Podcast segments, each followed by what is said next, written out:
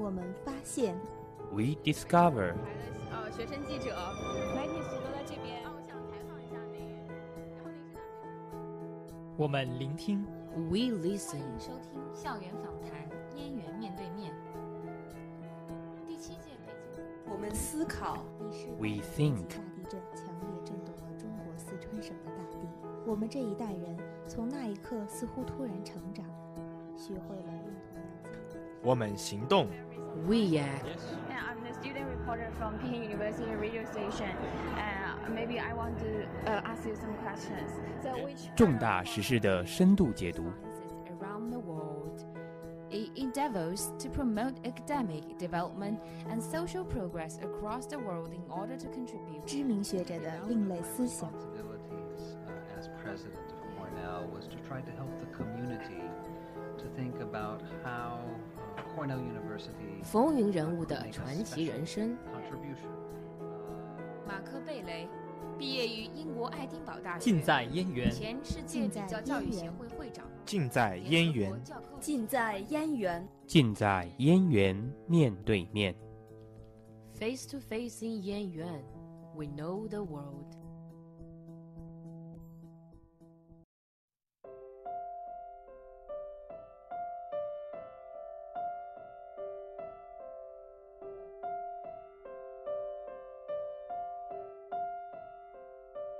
在九月，潮湿的车厢。Hello，大家好，欢迎收听本期燕园面对面，我是主播徐婉婷。刚过完五一假期，相信大家的朋友圈一定是一副旅行摄影大赛的盛况。你期待或者热爱旅行吗？旅行对你来说意味着什么呢？你有没有特别难忘的旅行经历想跟大家分享？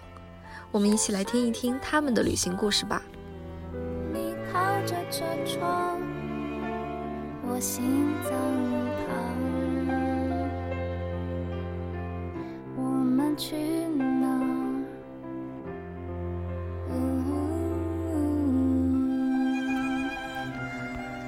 同学你好，呃，在过去的五一假期，你有出去玩吗？嗯，有的。啊，那你是呃回家还是和同学去旅行呢？嗯，我没有回家，我是和同学一起，嗯，去南方玩的。在南方玩的，那去了哪个城市？嗯，去了三个城市：上海、千岛湖，哦，还有杭州。啊，当当然，那个杭呃千岛湖也属于杭州的。哦，那这次旅行是你们大概几个人同行？嗯，我们是三个，原本打算是两个，嗯、后来又突然加了一个同学。嗯，那是很久很早之前就规划了吗？还是？其实也没有。嗯，我是有一次，原就是以前同学问过我，但是我当时不确定，因为想着五一要回家，嗯、后来就跟我妈商量了一下，就说我想出去玩。她说那你就出去玩，不用回来了。我就在值班的时候就一时兴起，就问同学说：“你原先不是问过我要不要一起玩？”我说：“我现在不回家了，我们可以一起。”当天就俩人就决定，那就要么去上海玩。嗯、就一时兴起，说走就走了。那想去上海这个主意就是是谁提的呀？嗯，是他提的啊，都是他想去，然后就行，反正你自己也我无所谓，然后就跟着他一起去了。对，那你们去上海，呃，主要是想去去感受上海的哪一个方面的旅游的气息呢？嗯，其实主要是想去迪士尼啊，迪士尼乐园。对对对，啊，呃，那就是，呃，你们这次你一般出去旅游都是抱团还是自由行比较多？其实我不太喜欢抱团，因为我、嗯、我这个人其实挺独来独往的，我觉得人多了会很麻烦，嗯、所以能人少一点，两三个人就尽量两三个人。我不太喜欢就跟太多人一起。嗯，然后也一般都是出去玩都是自由行。嗯、呃，但是我又又很奇怪的一点就是，嗯、我不太喜欢人太多，但是我又不喜欢一个人出门，啊、就因为就认方向感很很差，嗯、然后一个人也是丢三落四的，所以一个人很少。就是喜欢两三个一起，但是也不要太多，嗯、不要太少。所以就是没有过单独出去旅游的经历啊，没有过。嗯、那呃，你走过的最远的地方是哪儿？最远的地方，嗯，就是出去玩过最远的地方，以你家为中心。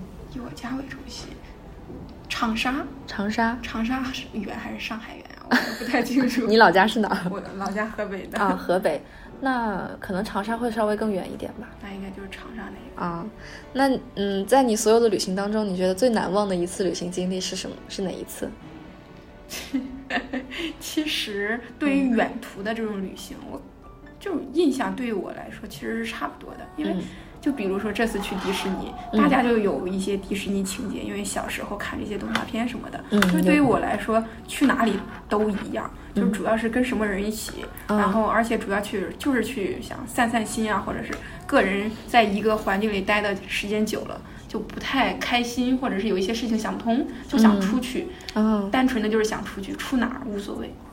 就是出去散散心，然后想让自己去看看不同的事物，嗯，对，啊，然后缓解一下现在，改善一下现在生活的节奏。对对对，就是旅行对我来说就是看看，然后很累。我更欣赏的就是很近的，就比如说我当时在济南约几个同学一起去爬爬野山，嗯。或者是去呃什么黄河湿地那一块儿去玩一下，就是当天回来的那种那种感觉是比较放松的，因为单纯就是为了玩儿。而这种五一出行的话，就人也比较多，然后事情也比较杂，就感觉嗯也不太不是单纯的旅行了，就享享受的过程会少一点。其实，所以你最理想的旅行的状态其实是类似于那种放松、休闲、嗯度假的那种状态。对对对，嗯，那呃，那我们就聊一聊你这次去上海玩的这个过程吧。就是在在这个旅行当中，你更多的扮演是一个什么样的角色？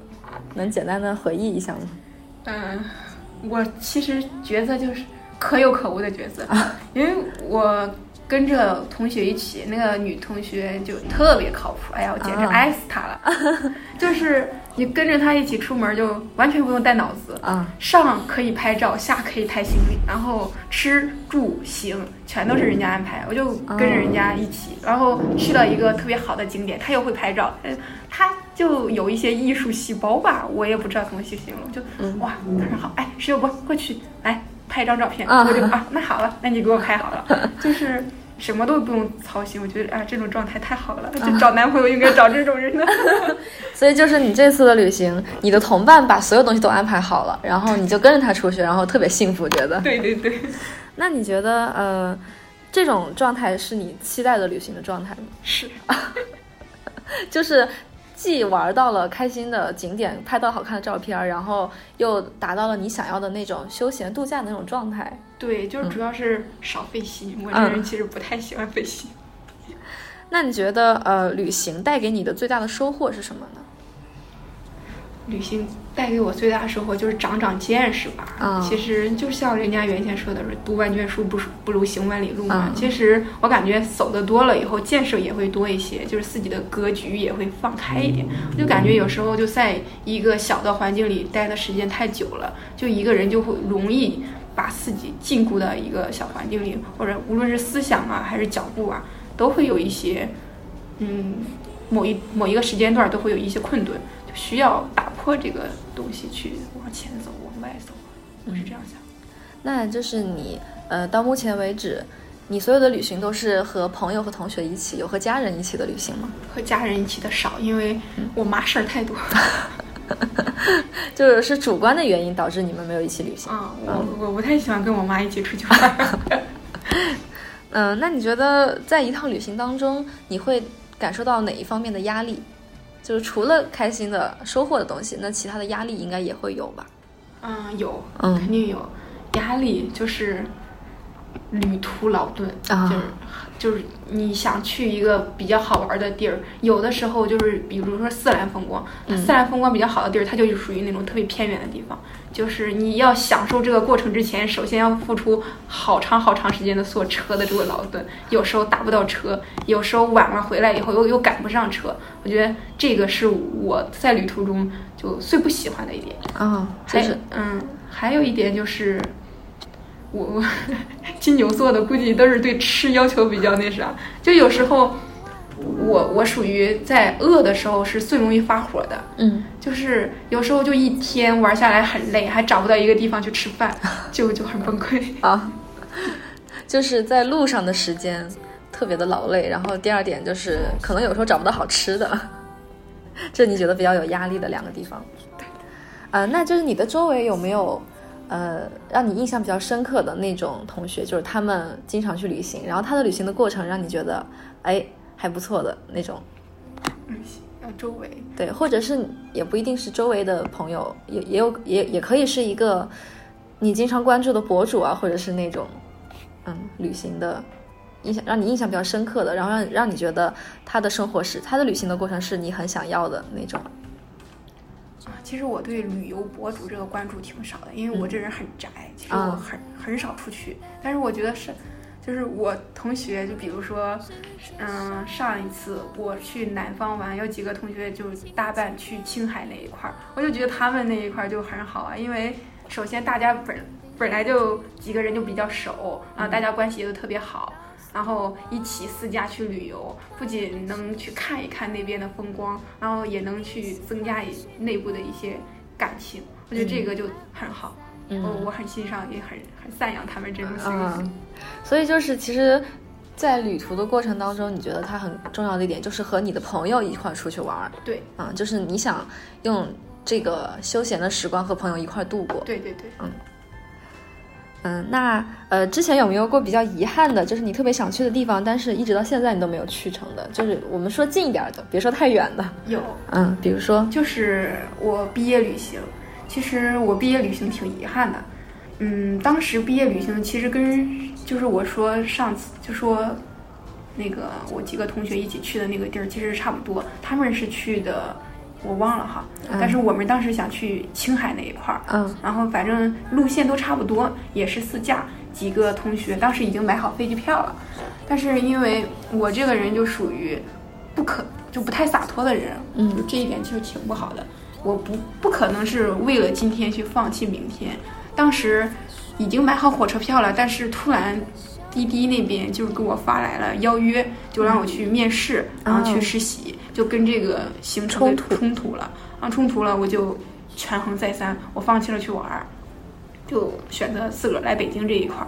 然后当时来了以后，就是也因为工作不太顺，然后第一次来北京，就压力也特别大，就各种各种不顺，就更加去想，会会不会我出去玩会更好一些，而且看大家玩的也挺开心的，就感觉很遗憾。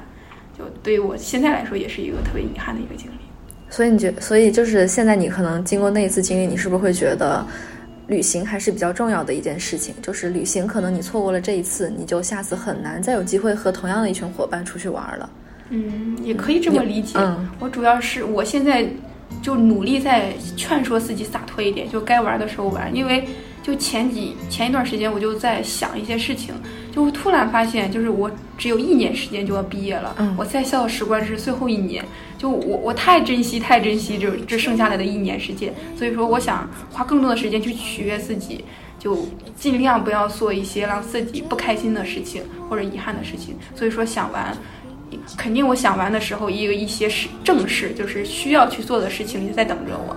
但是我觉得，如果能那个事情不是特别特别迫切，或者是特别有必要的话，我会选择先去取悦自己。嗯，然后旅行对你来说就是一个能够取悦到自己的，然后让自己开心的事情。对对对，好的，那也祝愿你之后的学习和生活当中能够多多去你想玩的地方玩。好，谢谢。好，谢谢。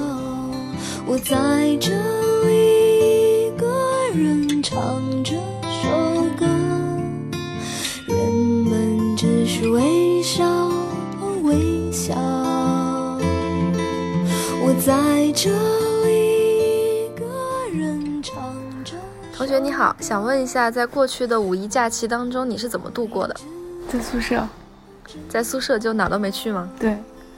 那，嗯、呃，你之前没有规划过五一假期出去旅行或者是之类的吗？嗯，规划过，但是觉得一个人出去玩又不太好，然后再加上自己资金也没有那么充足，所以就打算在五一假期期间找点兼职做，挣点钱。嗯，那你没有想过邀上朋友或者是同学一块儿吗？嗯，有。因为我们同学就是有计划去一场，就是去西北玩，然后但是我就是个西北人，然后我觉得没什么好玩的。啊，那你的周围有没有那种特别喜欢旅行的朋友呢？啊、呃，有啊，我本身也比较喜欢旅行，然后我身边也有一群比较爱玩的同学。嗯，那你印象当中有没有比较让你难忘的旅行的经历？比较难忘的就是我本科的时候有一次去云南，然后是因为当时在云南的一个比较偏远的地方去支教，然后支完教以后就顺道就再往下走，然后就去了呃昆明、大理和丽江吧，然后全程都是一个人，一个人去旅行的。对，那你除了那次，你其他的旅行有自己去一个人去过吗？其他的旅行没有一个人去过，差不多都是两个人或者是和同学结伴比较多的人。啊，呃，那那次单独的旅行的经历，是你觉得比较难忘的吗？嗯嗯。那能分享一些那次旅行当中的一些小故事吗？因为在那个就是旅行的过程中，一直都是一个人，所以你要拖着很重的那种行李，然后去，然后去就是旅游嘛，然后再加上。当地的那个就是旅游的那个商业化可能比较严重，然后有很多那种宰客的现象，但是你自己就是没有办法去分辨这个，也不会有人去帮你去，嗯，去面对这些，所以很多事情都是你一个人需要面对的，嗯，然后中间还会穿插一些比较让我觉得比较难忘的经历，就是比如说你在火车站的时候，可能可能你的就是那个食物可能不注意就会被别人换在那个。嗯，火车站里面就会被别人换掉，换成那种比较廉价的，或者是，嗯，山寨版那种假货啊，会遇到过这种情况。对，那你那次旅行，所有的东西都是你自己一个人规划的，就是去哪玩，然后那些，呃，去什么景点，什么时候去哪儿？嗯，对，都是我一个人规划的，就是其实也没有做很多的规划，就是，嗯，先睡一晚上，然后第二天早上起床，然后想到哪就去哪。啊，就是比较随意的那种。对。嗯，那你是比较喜欢，呃，像你刚才说的那种很随意的，睡到几点起都行，然后去哪玩都行的那种类似度假性质的旅行，还是喜欢，嗯，和很多小伙伴一起，然后有规划性的、有目的性的，提前规划好所有东西，然后再去旅行呢？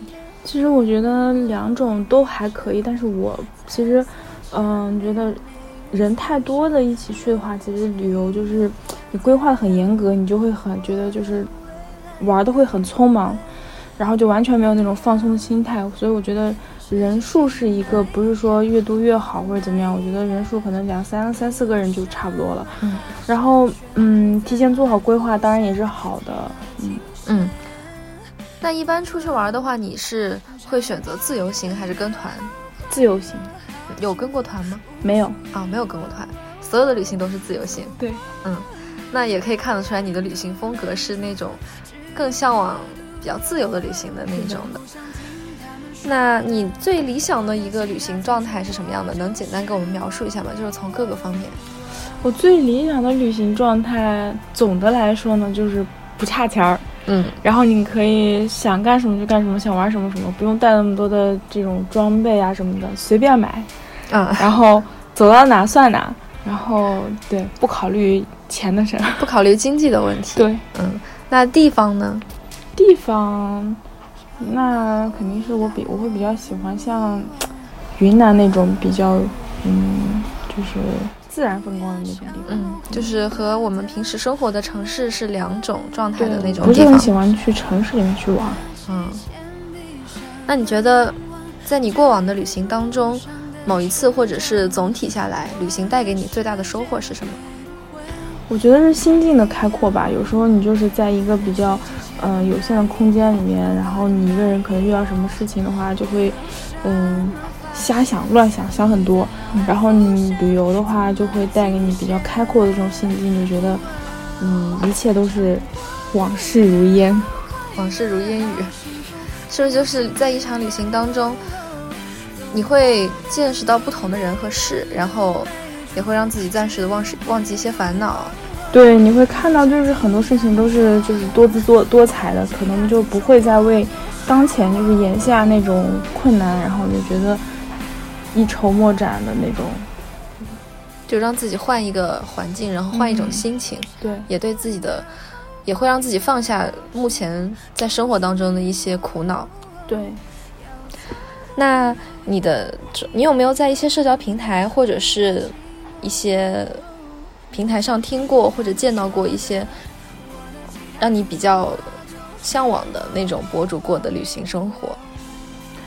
博主过的旅行生活，对，就比如说有没有关注过一些旅行旅行类的博主啊，或者是有没有看过你听过的某一个某一段某一个人做的某一段旅行，让你觉得哎是你很向往的生活？嗯，就在网上有一些明星还是挺多的那种旅行的那种小视频啊，我觉得看着都挺有意思的。嗯嗯，那你能不能给我们讲述一个你印象比较深刻的？印象比较深刻的旅行，嗯，或者是现在很多综艺其实也和旅行有关，不知道你有没有关注过？没有啊，没有看过那些综艺。那你对于旅行的爱好，你自己评价一下，你觉得有多少？如果满分是十分的话，评价呃，旅行爱好，比如说拍照，然后吃东西，然后还有什么呢？我想想，我比较喜欢去逛那种人少的地方，嗯，比较有特，就是民族特色的。不那么被商业化，就是很严重的这种地方，嗯，然后就是可能一般就是旅行团带人去，就是很少会带人去的那种地方，嗯，然后比如说像那种就是云南，云南就是大理县下面会有一些那种比较有意思的小镇，但是很多人可能都不会知道，其实那种镇呀，还有一些那种山里面都非常有意思，我会比较去那种人少的地方，嗯，就是你不太，呃，爱去那些景点。对对，其实他们也算是景点吧，只不过就是不没有被没有被很多人知道，然后被商业化。对，这个就是需要你自己去跟当地的人去做了解呀，然后自己去挖掘这种信息，或者是有如果有认识的人的话，他可以直接给你做向导，这种会比较有意思。如果说给这个旅行爱好打分的话，我觉得我可能给自己打个六七分吧，六七分，嗯。那就是在你旅行过的地方，除了云南，你还有没有什么其他你去玩过，然后觉得比较有意思的地方推荐给大家呢？嗯，我觉得如果要让我推荐的话，我肯定会推荐我我们家那边就是新疆啊，你是新疆内其实有很多就是比较有意思的那种就是景点，非常漂亮。但是可能大部分人都只知道像那种乌鲁木齐这种大城市，然后有什么大巴扎这样东西。嗯。但其实，在喀纳斯的话，自己去做旅，自己去旅游的话，可能导游就就就会比导游带你进去的要深入一点。嗯。嗯，然后我当时走的就是进入那个喀纳斯里面，就是走的还蛮深的。然后喀纳斯也很有意思，然后比如说五彩湾呀，或者是天池啊这种地方都挺棒的。嗯嗯。那如果是去新疆旅游的话，呃，你建议什哪个季节去？呃，如果因为很多地方其实季节就是可能它的那个特色都不太一样。比如说，如果你去喀纳斯的话，最好的季节可能就是七八月份，因为这个时候它就是处在一个那种夏秋交换的一个一个时间，然后可能就是。就是除了温差比较大以外，这个缺点，然后其他的都特别好。比如说它那个湖水一天会有就是不同颜色的变化呀，然后在那个时候又是一些就是收获的季节嘛，然后它就会有很多那种就是野果子呀这种东西，你就可以经常会碰到一些。然后我又比较喜欢那种嗯观察一些那种植物动物，所以这个季节去会比较有意思。我个人认为，嗯，而且夏季的话。新疆那边的昼夜温差非常大，果子也非常的甜，对吧？夏季，夏季昼夜温差还好还好，就是它中午可能会比较热，但是嗯早晚没有那么凉。然后夏季的话，对，去去新疆玩的话，可以吃到很多那种水果肉，嗯，就是美食也会很多。哎，但是据我了解，如果冬天去西北玩的话，其实下雪的雪景也很好看。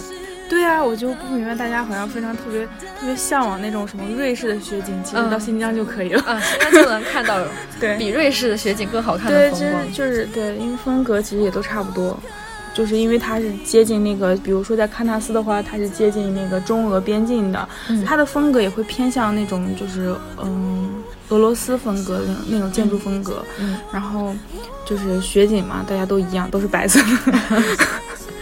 嗯，那好的，谢谢你给我们的分享，不客气。